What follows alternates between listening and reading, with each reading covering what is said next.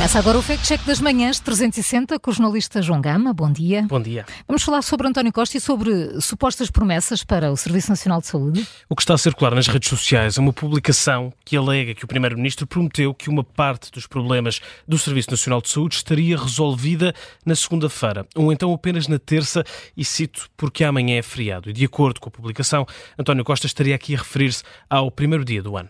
Portanto, primeiro fact check, esta previsão não se verificou, porque continuamos a assistir a, a muitas dificuldades, mas, João, será que o Primeiro-Ministro estava a referir ao fim do protesto dos médicos às horas extraordinárias? Nós não conseguimos saber, Carla. A publicação tem aqui outros detalhes. Nós o que sabemos é que depois de um final de ano complicado com serviços de urgência encerrados de norte a sul do país, somou um pico de casos de gripe a dar entrada nos hospitais desde a época de Natal e depois desta meta de 1 ou 2 de janeiro. Ora bem, então, então de que vem essa promessa de António Costa? Esta publicação, Paulo, acerta em apenas uma coisa. De facto, o dia 1 de janeiro, que calhou uma segunda-feira, foi de facto feriado, mas de resto, não só as palavras do ainda Primeiro-Ministro estão distorcidas, como já foram ditas há mais de ano e meio. A publicação partilha uma manipulação do grafismo da CNN Portugal para partilhar esta suposta promessa de António Costa. Mas, João, conseguimos encontrar a imagem original? Tivemos que recuar a dia 18 de junho de 2022. Uhum. Na altura, ouviam-se pedidos de demissão de Marta Temido, num verão de também muitos constrangimentos nos cuidados de saúde, especificamente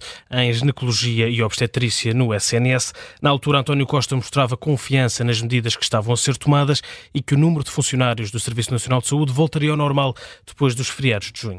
Ou seja, a publicação tira do contexto completo as declarações de António Costa. Na altura, Júlio estava muito longe de imaginar não só a demissão de Marta Temido, que aconteceu meses depois, e também a queda do seu governo de maioria absoluta. Além das declarações serem tiradas do contexto, os autores da publicação acrescentam a frase ou terça-feira porque amanhã é feriado, o que parece servir para eh, tentar tornar a frase mais atual.